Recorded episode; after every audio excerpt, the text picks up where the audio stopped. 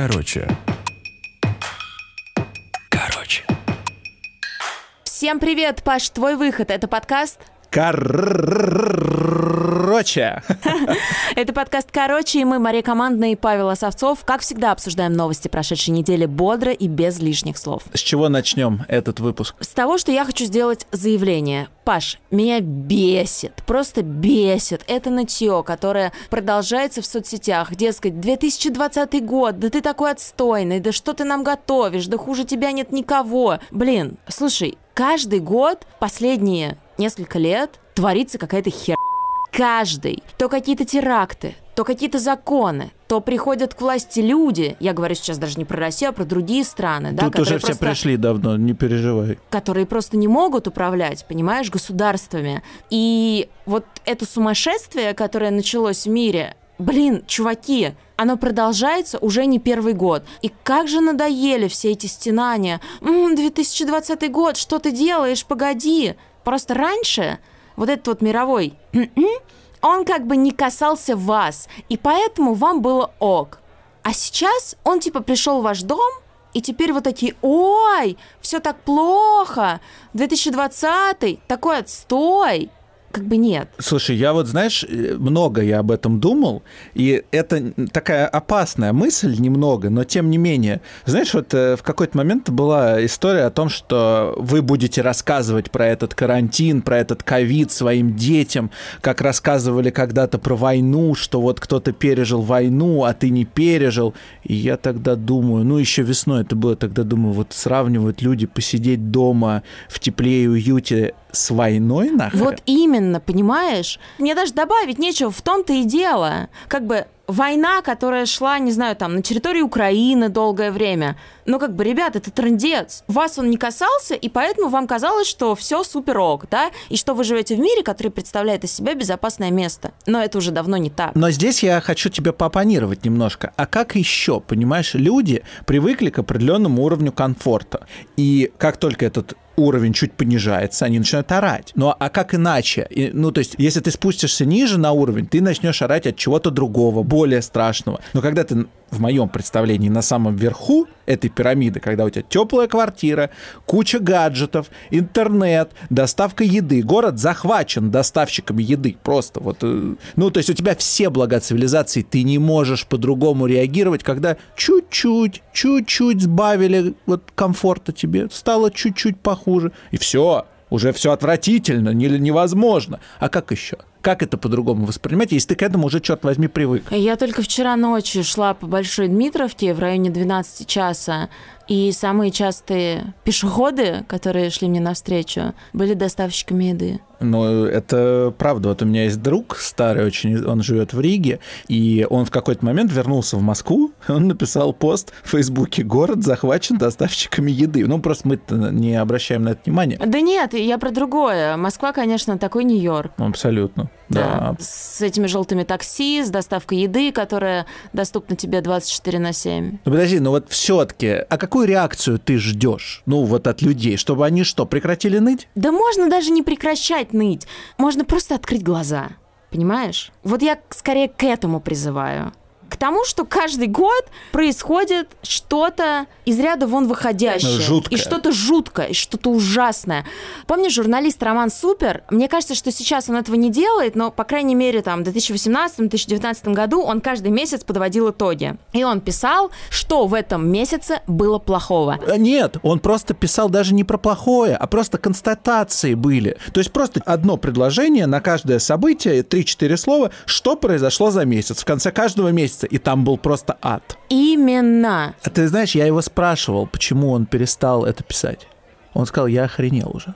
То есть просто мне стало так, говорит, тоскливо, И так тошно. да, что каждый месяц это делать, что мне просто надоело. Там было куча же репостов. Он, по-моему, даже раскрутил-то свой Facebook за счет этой штуки. Просто в конце каждого месяца писал спокойно, какие законы были приняты, где теракты произошли, какой самолет взорвался, где террористы кого там э, захватили и убили, и все. Просто вот подборчика такая ежемесячная, и каждый год такой. Мой поинт в том, что 2020 не такой уж и плохой. Я понимаю, что еще есть ноябрь, декабрь. Но Погоди. тем не менее, ребят, ну серьезно, просят посидеть дома, сидите дома. Я понимаю, что легко об этом рассуждать, сидя в теплой студии, и действительно за этот год многие потеряли близких из-за коронавируса. Да ты правильную вещь говоришь. Проблема не в том, что люди потеряли своих близких. Это ужасно, но это было всегда. Да, Проблема в том... не только из-за коронавируса, и предприятия закрываются не только от коронавируса. Тут коснулось всех, и все стали ай-яй-яй. Ладно. Все нормально, харе ныть, надо пободрее. Не надо, это очень как-то очень пошло. Почему? Ну, как-то А, в лоб. Да, да, да. Я согласен. Ну скажи что-нибудь. Давайте темы. Ты права, Нин, наш звукорежиссер Нина Мамотина. Темы сегодняшнего выпуска. Короче. Во Франции обезглавили учителя средней школы Самуэля Пати. На занятиях по свободе слова он показывал ученикам карикатуры на пророка Мухаммеда. Что делать в ситуации, когда ценности мигрантов не совпадают с ценностями, принятыми во Французской республике? Каждый шестой кредит в России может быть просрочен. Чем это плохо для экономики и что делать, если вы тоже по уши в долгах? Должны ли бренды нести ответственность за героев своих рекламных кампаний? Мы считаем, что да. И объясняем почему. Короче, 16 октября во Франции в 27 километрах от Парижа обезглавили учителя средней школы. На занятиях он показывал студентам карикатуры на пророка Мухаммеда. Это были уроки о свободе слова. Французская пресса считает убийцей Абдуллаха Анзорова, чеченца, родившегося в Москве. Он был французским гражданином, переехал во Францию со своей семьей еще в детстве.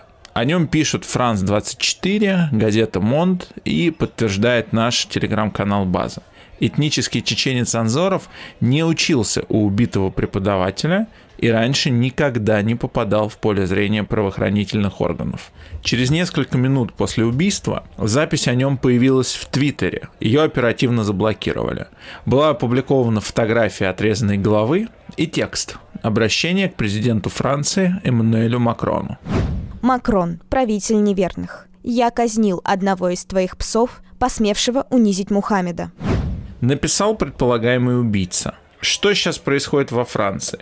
Во Франции расследованием убийства заняты антитеррористические подразделения французской полиции, задержаны 9 человек, среди них родственники подозреваемого и родители некоторых студентов убитого. О таких убийствах всегда не просто говорить, потому что, с одной стороны, речь идет о преступлении, о терроризме, у которого как известно, хотя я считаю, что это клише, но тем не менее у которого, как известно, нет религии, расы и национальности. А с другой стороны, мы раз за разом обсуждаем исламистские теракты. Бельгия известна в Европе и в мире проблемой джихада, проблемой исламского экстремизма. Анна Ван Денске, журналистка, политолог из Брюсселя. Поэтому то, что сейчас происходит во Франции, конечно, касается и нас, и это шокировало очень многих людей, потому что это показало ну, бездну проблемы интеграции людей других культур и других э, верований во французскую культуру и в европейскую культуру. Э, люди, которые, к сожалению, хотя формально они интегрированы, они не разделяют э, европейских ценностей. Но 18-летний чеченец Абдуллах Анзоров, он даже, по-моему, ни разу не был в Чечне. То есть он родился во Франции, всю жизнь там жил. Почему так произошло? То, что мы знаем на сегодняшний день а, от а, российского посольства, от а, прокурора Парижа, от французской прессы, то, что он родился в чеченской семье в Москве, но родители решили эмигрировать во Францию, и они эмигрировали с ним как с маленьким ребенком. Ему было 6-7 лет, когда он приехал во Францию. Они получили статус беженца, родители, судя по всему, но, по крайней мере, вид на жительство они там получили. И он ходил в республиканскую школу, то есть он воспитывался как и француз. Никакой разницы между ним и французскими детьми не было. Более того, можно сказать, что он был целеустремленным молодым человеком, потому что он уже имел планы работать в той же охранной компании, что его отец. А его отец работает в какой-то хорошей компании, потому что у них есть контракт на охрану, скажем, даже Эйфелевой башни. Вот, поэтому можно сказать, что у него были планы на жизнь, и формально он был интегрирован в французское общество.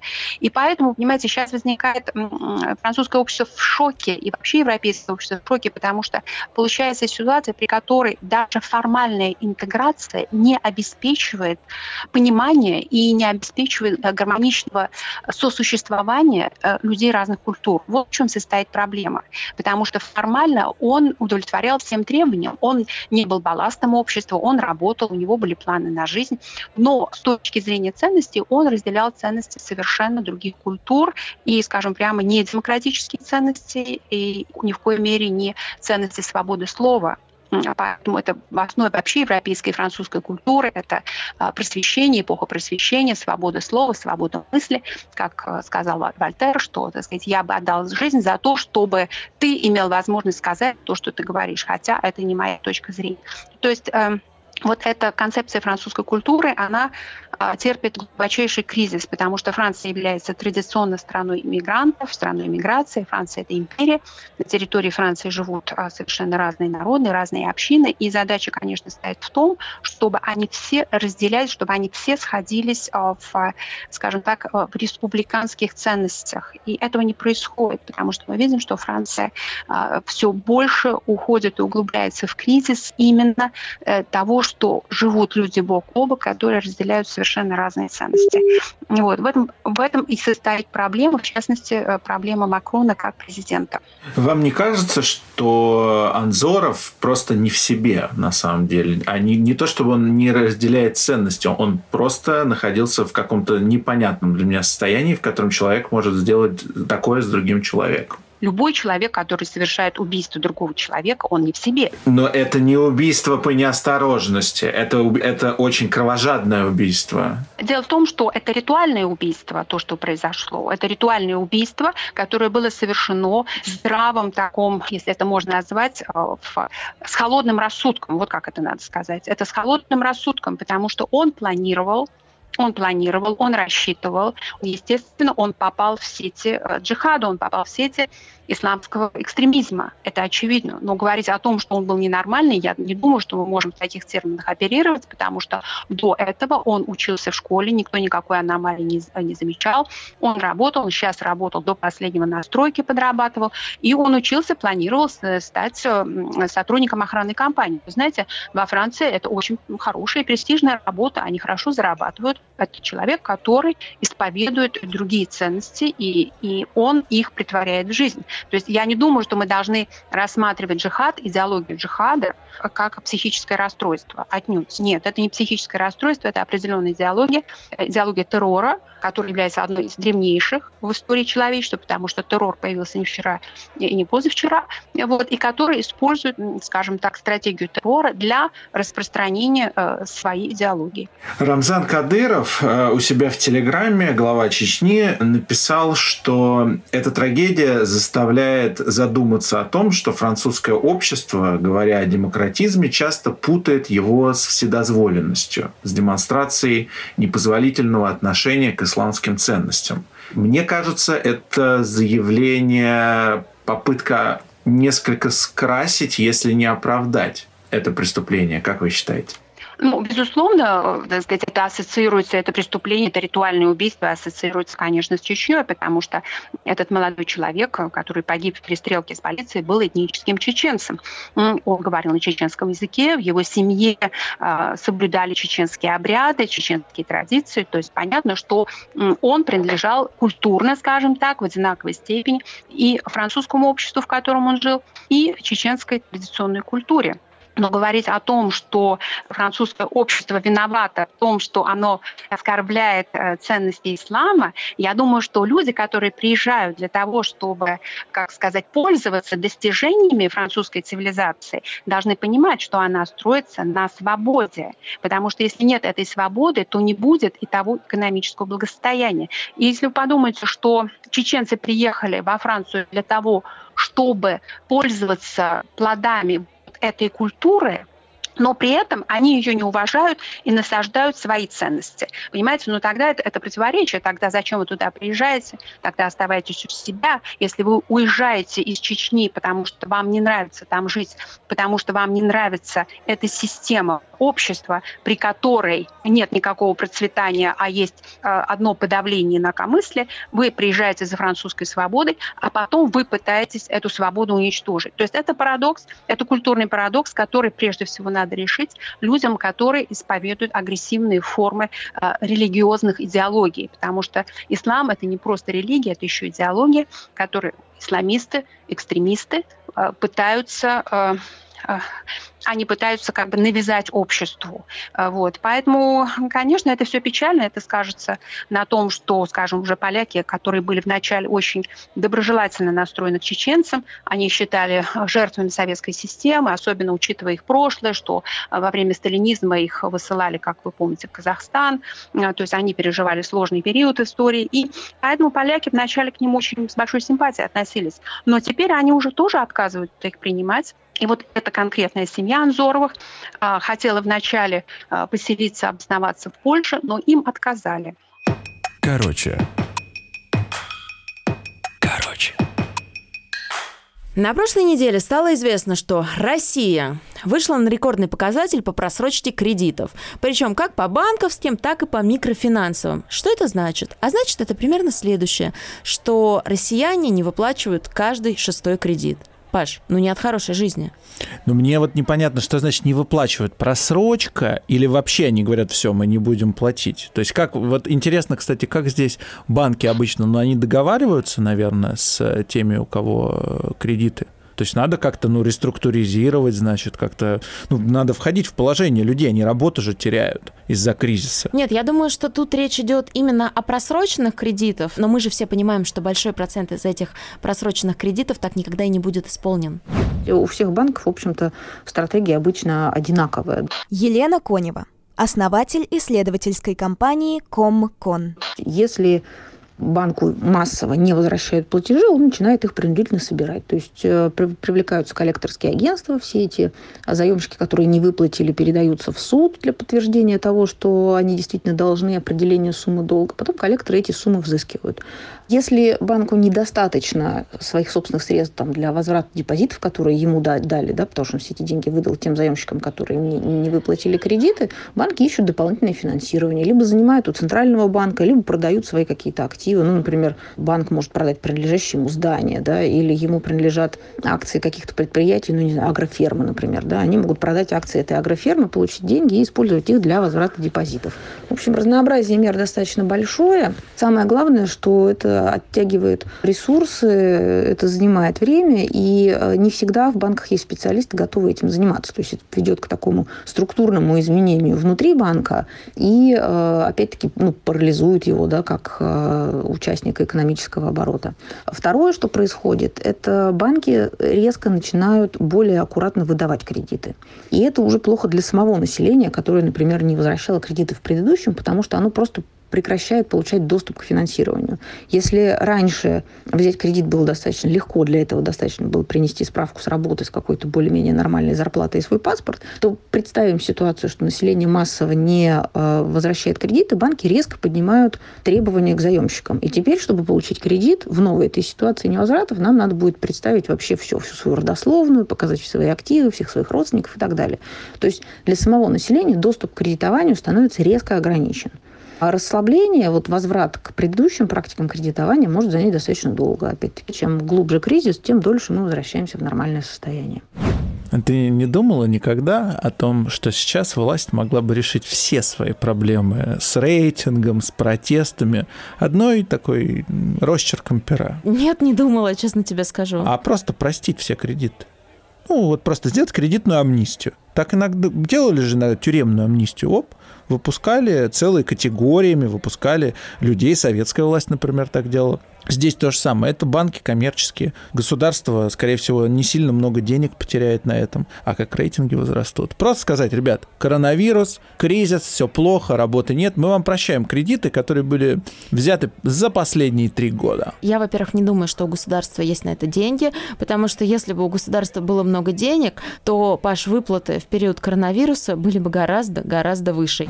Практика предыдущих кризисов и вообще история развития банковской системы нам показывают, что большое количество просроченных кредитов на экономику влияет всегда плохо. То есть экономика замедляется, денег в системе становится намного меньше, ну и доступность кредитов для населения, она тоже падает.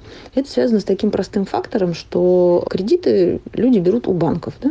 Банки, когда выдают кредиты, они выдают не свои собственные деньги, они выдают деньги, взятые у такого же населения, у таких же людей в виде депозитов. Ну, или пусть это будет у компании, юридических лиц, неважно. Но это не деньги самого банка. Соответственно, когда люди не возвращают кредиты, то под угрозой находятся ну, и банки, как организации, которым просто верят, да, принося им депозиты. Но на самом деле больше всего страдают те люди, которые принесли в эти банки депозиты или которые хранят там деньги на счетах. Мы все знаем, что происходит, когда банк прекращает свою деятельность или когда у него отзывают лицензию, да, все вклады сгорают, мы помним, как это раньше было исторически, никто ничего не получает, то есть там все накопленные наши там отложения, они в этом банке пропадают. Соответственно, падает доверие к банковской системе, э, меньше денег становится в э, экономическом обороте, который регулированный, который можно там посчитать как-то и проконтролировать. А масштаб невозвратов э, кредитов очень сильно будет влиять на продолжительность такого кризиса, это недоверие и отсутствие денег. А потом такой невозврат очень плохо влияет влияет на а, сами банки с точки зрения того, чем они занимаются. Вместо того, чтобы зарабатывать деньги да, и выдавать их надежным заемщикам, банки начинают тратить больше ресурсов на сбор этих невозвратных кредитов, тех, которые ему не вернули. И это тоже не очень позитивно. Очень примечательный пример произошел в Венгрии буквально тоже недавно, ну, в этом десятилетии. Там случился большой невозврат а, ипотечных кредитов, взятых в валюте. В результате банки вместо денег, которые они ожидали получить от населения в виде ипотечных платежей, были вынуждены забирать у населения квартиры. И на определенный период, там буквально год или два, все банки превратились, в общем-то, в э, риэлторские агентства. И основная их функция вместо выдачи кредитов или там, привлечения депозитов, управления деньгами изменилась. Они занимались тем, что они пытались распродать эту, всю эту недвижимость, которая оказалась у них на балансах, которую банки совершенно не умеют ни поддерживать, ни следить. Ну, то есть там надо же платить за какие-то коммунальные платежи, следить за состоянием этой недвижимости. Они были абсолютно к этому не готовы. А, и очень так сильно а, парализовала эта работа банковской системы. Многие даже там потеряли лицензии, ну или вообще ушли из этого бизнеса. Я, например, пострадавшая отрасль. У меня открытый ИП, как у ведущего массовых и спортивных мероприятий. Вот каждый месяц. Это за... максимально вот... пострадавшая отрасль, ну вот из вот, всех. Вот э, мне за месяц, за два месяца мне выплатили в районе 24 тысяч, что ли. Чего? Да, рублей. Чего? А что? мне как отцу двоих детей, ну точнее матерям, вы, выплатили за каждого ребенка по 10 тысяч, а тебе бездетный 24? Слушай, ну, за это... два месяца, да, за два месяца простое. Но это... на самом деле простой был гораздо, а, Нет, гораздо ну, дольше, ты же понимаешь. Слушай, это фантастика какая-то. Это настолько несправедливо. Давай рассмотрим эту ситуацию не как Паша и Маша, а просто как два человека. Одно дело, когда тебе надо кормить детей. Да, но тебе нужно кормить детей, и, например, ты занимаешься ведением мероприятий, ты на это кормишь своих детей, а мероприятий нет. Но у тебя, если бы у тебя были дети, ты бы еще и получила за них. Это выплачивали на детей. Я не понимаю, зачем мы это обсуждаем сейчас, но ладно. Ты понимаешь, да, что был выпущен список пострадавших отраслей? Да. И каждой пострадавшей отрасли... Да. Ты, я не против, были, чтобы тебе заплатили. Были выплачены эти деньги. В чем проблема? Проблема в том, что тебе заплачено больше, чем родителям. Вот, только в этом. Я понимаю, что ты сейчас не винишь лично меня. Конечно, я говорю о том, что государство неправильно сделало, что заплатило. Пусть... Паш, просто тебе все время хочется сказать, что государство сделало что-то неправильно. Я же фейсбучный червь, черт возьми, да? Короче, мы тут собрались, чтобы обсуждать кредиты. Здесь существует явная проблема. Население России в долгах. И вот это меня волнует в данный момент.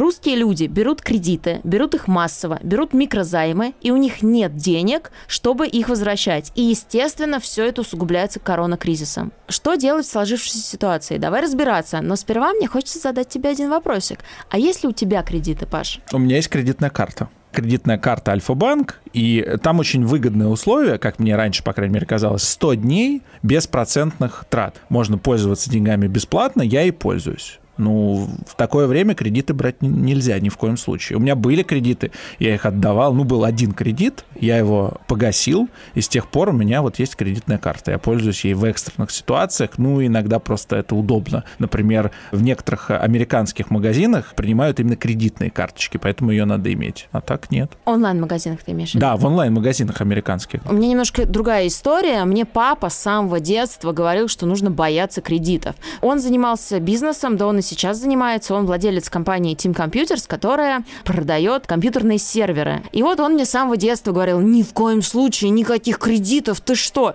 И я это просто зарубила себе на носу. Мне кажется, что кредит, ну, нужно, знаешь, брать в каком-то экстренном случае, когда вот без него никак. Ну, либо на какую-то крупную покупку. Либо как... на крупную покупку, конечно, на ипотеку, но я даже не считаю это кредитом, потому что для этого есть такое специальное слово ипотека. Это другое все-таки. Или там кредит на машину. Я тоже могу это понять, потому что очень часто ты не можешь позволить себе такую большую покупку. Если ты действительно можешь объяснить ее необходимость, то почему нет? Меня скорее смущают кредиты, знаешь, на новые туфли. Ну, это микрозаймы ты имеешь в виду. А, зависит от цены туфель. Да, Я однажды работала с девушкой, которая мне рассказывала, что ой, а я сейчас купила туфли за 60 тысяч рублей, а зарплата за завтра, а мне нужно скорее кредит покрыть. Я говорю, прости, а ты туфли в кредит купил? Она такая, да. Ты знаешь, это вот интересная тема, которая наверняка обсуждалась в очень крутом подкасте, я вам его рекомендую, «Деньги пришли», кредитная грамотность, я имею в виду эту тему. Но мне кажется, что проблема не в том, что не надо брать кредиты. Это, мне кажется, такой немножко, знаешь, страх людей из 90-х, которые очень аккуратно ведут себя с банками. Проблема не в том, чтобы не брать кредитов. Разный бывает образ жизни, разные бывают ситуации. Дело не в том, что их нельзя брать. Дело в том, что нужно четко понимать, как это делать, смотреть кредитные ставки, сравнивать кредитные ставки, искать условия получше в зависимости от того, что предлагают банки. Вот эта финансовая грамотность, ее очень не хватает, на мой взгляд, нашим людям. Конечно, в этом большая проблема. Мы с тобой же не раз об этом говорили. Смотри, мне кажется, что здесь важно поговорить с человеком, который реально разбирается в деньгах, о том, что делать, если ты уже закредитован, причем по самые уши. Именно поэтому мы включим сейчас запись разговора с человеком, который действительно разбирается в том, что делать с деньгами. Ее блог так и называется «Девушка с деньгами». Ее зовут Анастасия Веселко, и обычно она занимается тем, что объясняет своим подписчикам, как наладить отношения с деньгами, перестать транжирить, начать откладывать и инвестировать. Именно у нее мы решили узнать, что делать, если бабло закончилось, а перспектив никаких? А дела наши очень плохие. Это почему это? Догадайся с трех раз. Бабло кончается, а работы нет. Ну и? Что ну и? Бабло кончается, а перспектив никаких. Короче. Настя, как с экспертом хочется поговорить с вами о кредитах, потому что такое ощущение, что в кредитах сейчас все застряли просто поголовно. Что делать тем людям, у которых банально нет денег их отдать? Да, есть такое ощущение, статистика вот как раз вышла недавно. Что делать? отдавать. Тут нет другого секрета. То есть нет никакого э, хитрого способа отдать кредиты, не отдавая их. Но есть э, вариант банкротства, если вы совсем много должны, но это все-таки такой непростой путь, достаточно затратный по времени, и по деньгам. И я думаю, что не всем он подходит. Гораздо лучше попытаться как-то поработать с текущими кредитами. И тут есть несколько вариантов.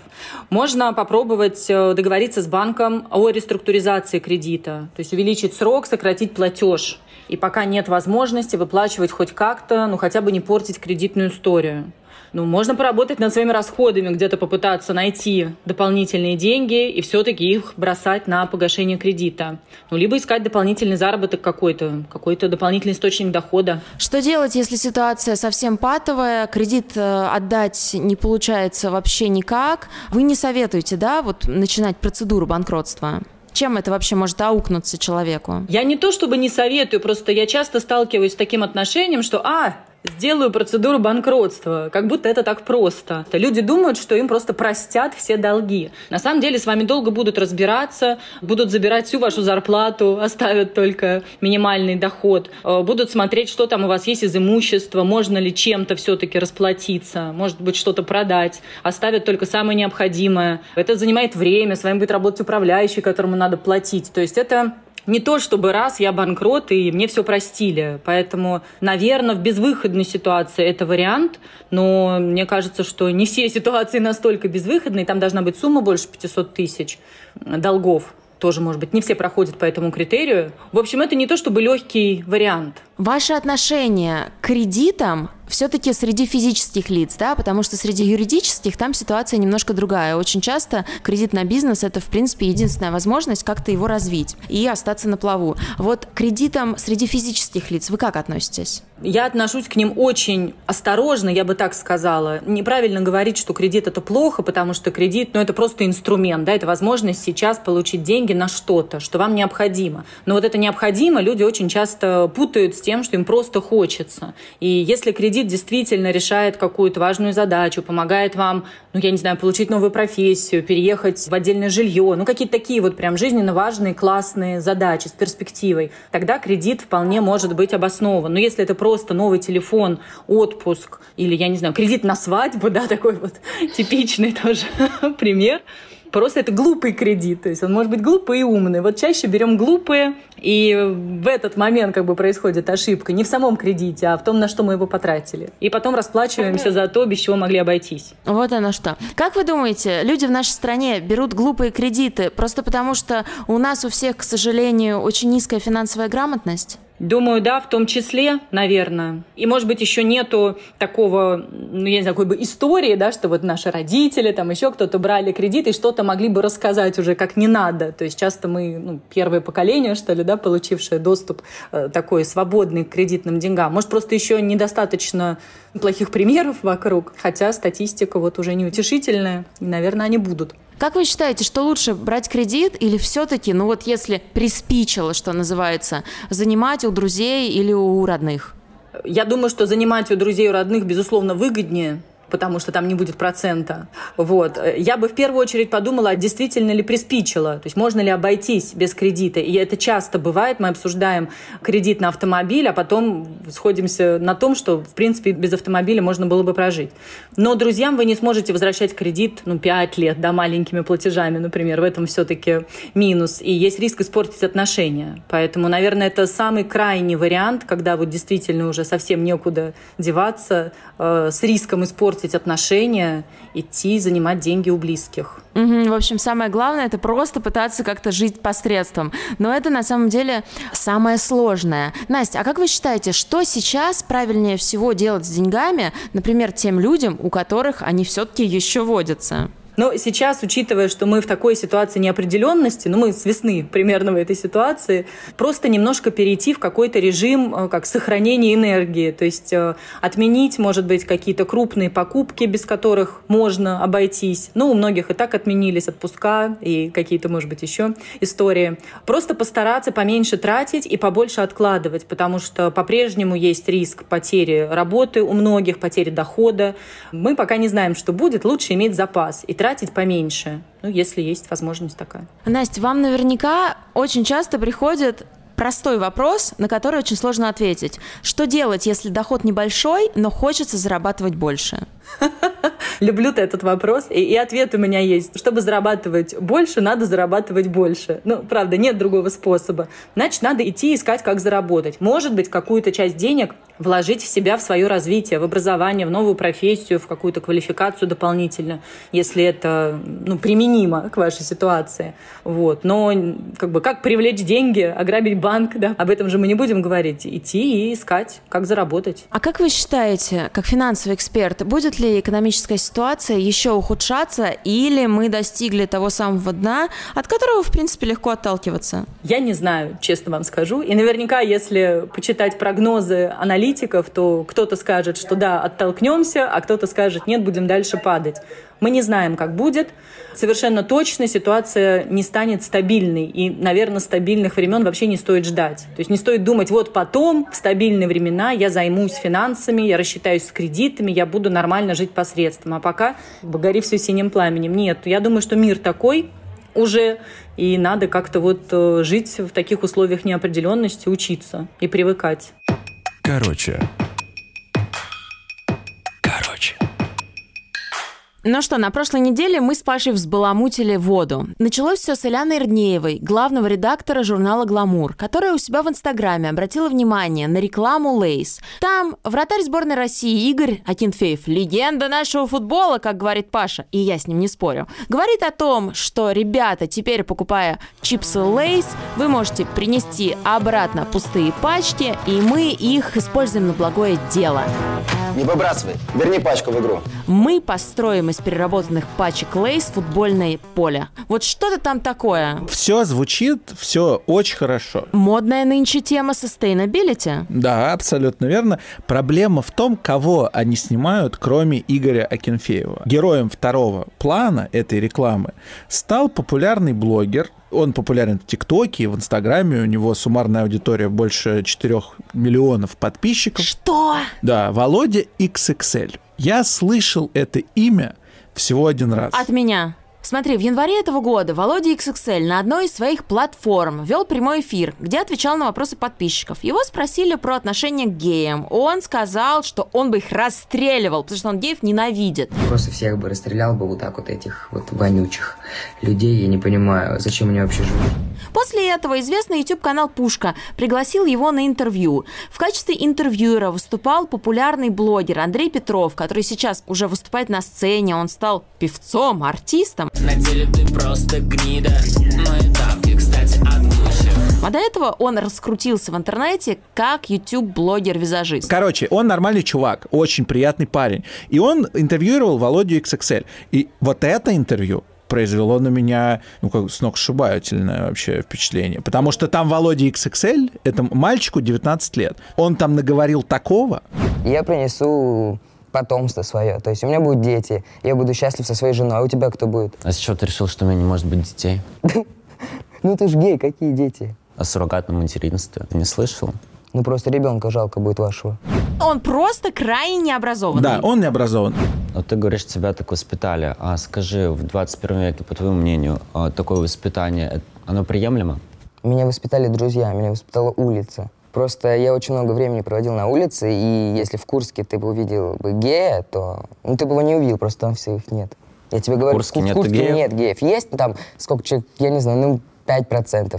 Но 5% это тысячи-тысячи людей.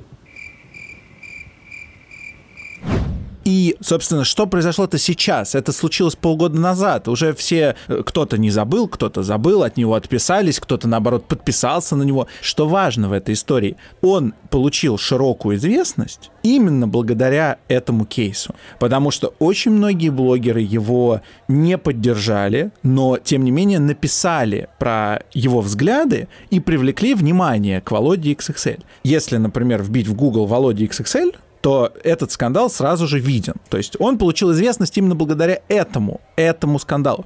И сейчас Lay's совместно с пятерочкой снимают его в рекламе. Международный motherfucka бренд. Который принадлежит корпорации PepsiCo. Они же должны знать это. Я убежден, что они знали это, и Я они убеждена, взяли что его. нет. Нет, международный офис, ты в виду head Международный офис, может быть, и не знал. Я имею в виду русский. Это же русский офис принимает решение, кого снимать в рекламе. Они утверждают кандидатуры. Я это сам проходил ну, не один раз, когда работаешь с международными компаниями в России. Тогда я просто не понимаю это решение. Ты знаешь, а когда разразился этот скандал, оказалось, что Володя XXL певец. Я делаю для самой Ирины Шейк. Делаю самой Ирины Шейк. И он свою популярность набрал, во-первых, за счет своей Он вообще похож на латентного гомосексуалиста. Нет, ну это правда. Володя, ты заслужил. Ну, правда. А еще за счет того, что он опубликовал ВКонтакте песню, которая называлась «Пурпурный Брабус». Так вот, после этого интервью, после заявления Володи XXL, я помню, что Брабус, а это немецкое тюнинг-ателье, выпустил какое-то заявление о том, что они не имеют никакого отношения к этой песне. Или, погоди, они потребовали убрать с обложки трека Володи значок Брабуса. Ну, то есть этот бренд отреагировал на заявление Володи. А там было какое что-то плохое было в этой песне, какая-то ерунда? Нет, нет, нет, нет, но просто этот бренд не захотела ассоциировать себя с человеком, который говорит, что геев надо расстреливать. Вот и все, это адекватная реакция. А сейчас Лейс, используя его образ в своей рекламной кампании, получается, расписывается в том, что он разделяет его ценности. Потому что по какому принципу бренда выбирают то, с кем сотрудничать? Так и есть. Они выбирают тех, кто вместе с ними разделяет ценности. Да, транслируют ценности, платформы транслируют, одинаковые. транслируют какие-то мысли, близкие им. Я, например, два года была лицом Мерседес в России, и я этим очень горжусь. Это у тебя с детства такое? Или ты с временем поменял свою позицию? Геями не становятся, ими рождаются. А, Поэтому то есть ты родился сказать, геем, что... да? Да. Хреново. Ну, не знаю, Лучше я очень рождался, доволен. мне кажется. Потому что, ну зачем? Вот польза какая тебе? Лучше бы я не рождался. Да, польза какая тебе? От тебя какая польза? Соответственно, Лейс что, подписывается в том, что они гомофобы? Ну, по факту, да. Ну, это правда Зачем? так. Зачем? Я им считаю, вот ты сказала, что они не знали о том, какие взгляды у этого человека. Я считаю, что, ну, смотри, как происходит принятие решений э, в таких ситуациях. Есть менеджмент компании, который отвечает за ее маркетинг. Снимают такие ролики обычно нанятые агентства по договору подряда. Эти агентства присылают каст, то есть список людей, которых они собираются снять, бренду. Или бренд говорит сам, вот обязательно возьмите этого человека, он наш амбассадор, нам важно, чтобы он был в нашей рекламной кампании. То есть бренд никогда не может быть такого, чтобы бренд был не в курсе, что это за человек, чтобы не было профайла на этого человека. Более того, обычно такие крупные активности еще и утверждаются с хед-офисом европейским или американским в случае с PepsiCo, я не знаю, где у них хед-офис. Поэтому, скорее всего, русская маркетинг-команда вообще могла об этом, ну, просто зная отношение в цивилизованном мире к этой теме, они могли это просто скрыть, просто не рассказать об этом. Ну, те же не будут проверять. Поэтому я боюсь, что, к сожалению, менеджмент Lay's прекрасно об этом знал. Кто там сидит у них в э, совете директоров и кто отвечает за маркетинг, я не знаю. Но суть всему, эти люди разделяют эти ценности, просто они не хотят об этом говорить во всеуслышание, но они саппортят Володю XXL. И пятницу, после того, как мы написали в наших соцсетях об этой истории, нас поддержали некоторые журналисты, и очень многие люди написали комментарии в инстаграм-аккаунте Lay's про эту ситуацию под роликом, который был там опубликован. И там пишут в том числе на английском языке тегают Лионеля Месси как амбассадора, вы вообще посмотрите, что происходит, потому что это не окей. Ты не можешь себя так вести в современном мире. Я не имею никакого отношения к ЛГБТ-сообществу. Я просто ненавижу мудаков. Особенно таких гадких, как этот маленький мальчик, которого надо проучить. Потому что Регину Тодоренко воспитывать уже поздно. Она уже выросла, у нее уже дети. Это пацан. Он сидит на этом интервью с Андреем Петровым, развалил свои ножки и ручки, тростиночки. Ты как себя вообще ведешь? Ты что вообще говоришь? Так нельзя. И я надеюсь, что бренд отреагирует. С этим Володей все понятно. Там бесполезно. Бесполезно что-то делать. Надо давить на бренд. Они должны отвечать за те решения, которые они принимают. И да, я понимаю, что мои 100 рублей в неделю, за которые я покупал желтые чипсы с солью последние две недели, по- последние, два, последние 20 лет. Хотя, если так перемножить, не так и мало и получается, я денег на это потратил. Но я больше не буду покупать эти чипсы, пока они не уберут этот ролик из своего инстаграм-аккаунта. Я не понимаю, и уберут они, и что, снова будешь покупать? Да, я, Почему? потому, что, потому что, как говорит моя любимая журналистка Юлия Латынина, систему характеризуют не ошибки, а реакция на ошибку. Если они отреагируют, значит, они поняли и сделали выводы. Это нормальная реакция, адекватная и здравая. Я бы очень хотела, чтобы мы услышали про увольнения, которые, на Ну, мой взгляд, должны состояться. Маша кровожадная. Нет, я правда считаю, что те люди, которые приняли решение о том, чтобы а, выбрать Володю XXL в качестве героя новой рекламной кампании, они должны быть уволены. Конечно же. И причем решение это должно приниматься, возможно, на уровне хед-офиса. Пожалуй, я с тобой согласен. Да, я не считаю правильным от себя этого требовать у них в инстаграм-аккаунте, но вообще, да, это логично. Ну, Ну, правильно. подожди, а иначе как? Люди скажут, ой, Да нет, простите. ты права, ты- да, конечно, да. нет, конечно, должны быть увольнения. Да, Потому публичное что- увольнение людей, которые приняли это решение. да. Разумеется, Меры и, люди, приняты должны и быть. люди должны знать, кто принял это решение. И люди, которые уже будут этих людей нанимать на работу, должны иметь в виду, что была допущена такая ошибка. И уже потом решать, смогут ли они их взять на работу или нет. Смотри, меня немножко задевают твои слова о том, что вот сейчас они уберут рекламу, и я снова начну их покупать. Да нет, во-первых, они должны извиняться, должна быть какая-то публичная реакция. Какая реакция есть сейчас? Ты поднял этот вопрос в своих соцсетях, я подняла в своем инстаграме. Lay’s Russia официальный аккаунт чипсов. Боже, в каком мире мы живем? Официальный аккаунт Официальный чипсов. аккаунт чипсов, прикинь, в Инстаграме. Разослал нам одинаковый ответ. Более того, в комментариях к ролику, который размещен в Инстаграме, они пишут то же самое. Компания PepsiCo выступает против любых форм дискриминации считает их неприемлемыми. Мы расстроены сложившейся ситуацией и будем разбираться в ней. Уж, пожалуйста, разберитесь, иначе стыдоба. Уже после окончания записи этого подкаста ролик с участием Володи XXL был удален из аккаунта Lays в Instagram. Официальных комментариев от представителей компании PepsiCo пока не было. Короче. Короче. Ну что, это был подкаст «Короче». Всем бодрой недели. Слушайте нас на всех медиаплатформах, где можно слушать подкасты. Да, и совсем скоро, я уже об этом, по-моему, говорила в прошлом выпуске, почему бы не сказать еще? Совсем скоро мы выпустим первое интервью, которое мы записали в рамках расширения нашего подкаста, расширения форматов, и это будет интервью с главным редактором журнала «Гламур» Иляной Ирнеевой. Ты все только обещаешь. Когда выпуск будет? Скоро, Паша, скоро. Всем пока. Спасибо, что вы с нами. Покеда. Удачи. Короче.